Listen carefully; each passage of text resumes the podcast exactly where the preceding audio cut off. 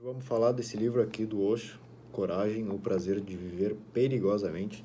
Osho é um líder espiritual já de algum tempo que sempre sempre atraiu muitos jovens que têm interesse pela meditação, tanto que já faz não sei quantos anos que ele morreu, mas, mas uns 20 anos eu acho que ele já morreu e até hoje o conteúdo dele por alguns é desconhecido e por outros que conhecem sabem que vale muito a pena. Então ainda para encontrar muitos livros dele por aí no mercado. E esse aqui para mim, Como Viver Perigosamente, é um dos meus favoritos. O livro relata muito a diferença das pessoas, das que têm medo e das que não têm medo.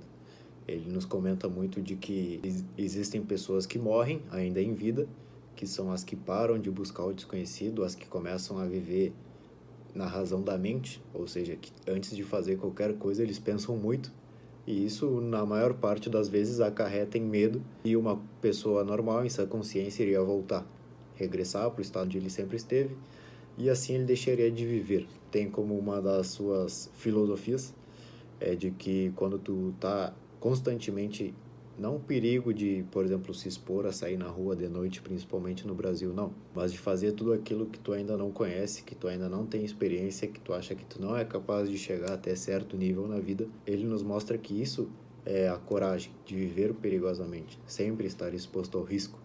E durante todo esse livrinho, ele tem muitas frases, são umas ideias que pouca gente pensa no dia a dia, e eu vou ler algumas das minhas favoritas aqui. Por exemplo, cometa tantos erros quanto possível, Lembre-se apenas de não cometer o mesmo erro duas vezes e você estará crescendo. Mais uma vez, induzindo todos nós a fazer o máximo que a gente conseguir, a sempre nos arriscar, a sempre fazer algo novo, independente do erro. E se tu errar, pelo menos tu olhar, parar e ver o que, que tu fez de errado, assim na próxima vez tu já não erra de novo. Esse aqui muita gente talvez não concorde, mas ao longo do tempo, pessoalmente, eu concordo com ele que diz: Deus não é uma pessoa, mas é a sensação máxima de bem-estar, a sensação máxima de estar em casa e de que eu pertenço a este mundo e este mundo me pertence. Eu não sou um estrangeiro aqui, eu não sou um estranho. Com essa ideia de que, num modo mais de fantasia, a gente consegue se sentir com superpoderes ou como um super-herói quando a gente está se sentindo bem e sabendo que esse mundo aqui onde a gente habita é a nossa casa e que nada pode de verdade nos fazer algum mal.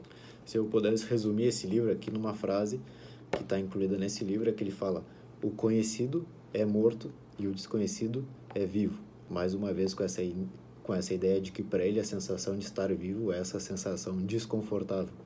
No momento em que tu está tranquilo, já tem tudo em ordem, aí tu está morto. E sobre as coisas novas da vida, ele comenta de que a gente nunca vai atrás do novo. O novo ele simplesmente chega na nossa vida. A gente tem a decisão de aceitar com que ele entre e ver o que a gente pode desenvolver no caminho ou simplesmente evitar. Tem mais ou menos umas 200 páginas e todos eles falam sobre mais ou menos essa ideia de ter a coragem. Para ele, a vida mais prazerosa é essa de viver perigosamente, fazendo sempre algo novo que a gente não conhece, que nos desafia, que essa sensação de insegurança é o que realmente nos mantém em constante crescimento. Que sempre que tu tem essa sensação de segurança, que tu tá aqui, que tu já conhece tudo, basicamente tu é um morto vivo. Então fica aí um pouquinho desse livro do Osho,